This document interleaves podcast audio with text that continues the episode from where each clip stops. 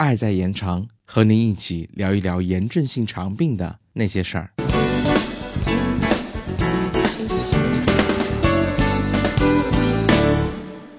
Hello，大家好，欢迎回到小广播节目。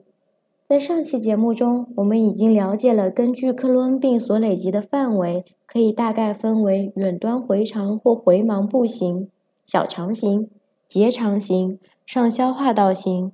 肛周病变型以及口腔型这几种克罗恩病，那可能有些患者还听过一种叫回末型克罗恩病的说法。你可能会疑惑，这又是什么分型呀？那今天我们就趁着这个机会来了解一下我们消化道的构成吧。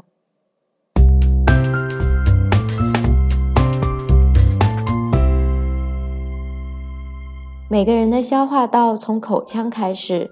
由几米长的弯曲通道连接，结束于直肠，而在通道的两周还串联着一些在消化以及运输食物过程中发挥作用的脏器，如肝、胆、胰脏等。那我们的管道系统呢？紧接着口腔的就是食道，它是连接口腔和胃的一条狭长的管道。下面是胃，然后是小肠、结肠和直肠。小肠又可以分为十二指肠、空肠和回肠这三个部分。我们的结肠围绕在小肠周围，分为升结肠、横结肠、降结肠和乙状结肠四大部分。那这里我们还必须提一下阑尾，它在我们腹部的右下方，就在盲肠和回肠之间，是细长弯曲的一道盲管。阑尾炎我们大家都很熟悉。而我们克罗恩病最多发的部位就是回肠末端，阑尾离回肠末端非常的近，很多患者呀常常在最开始的时候被误诊为阑尾炎，是需要我们所警惕的。好啦，解释到这里，相信大家都明白了，这种发生在回肠末端的克罗恩病，就是我们所谓的回末型克罗恩病了。消化道是我们人体的重要组成部分。但大多数人对它并不熟悉。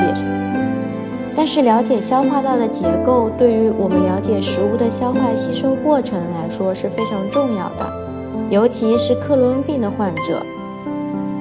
了解一些消化道的结构构成，能够更助于您了解这个疾病。希望大家能够通过这期的节目，对自己的身体结构更加了解。好，今天就到这里啦。本期主播小鹿跑跑，本期剪辑曹叔，我们下期再见哦。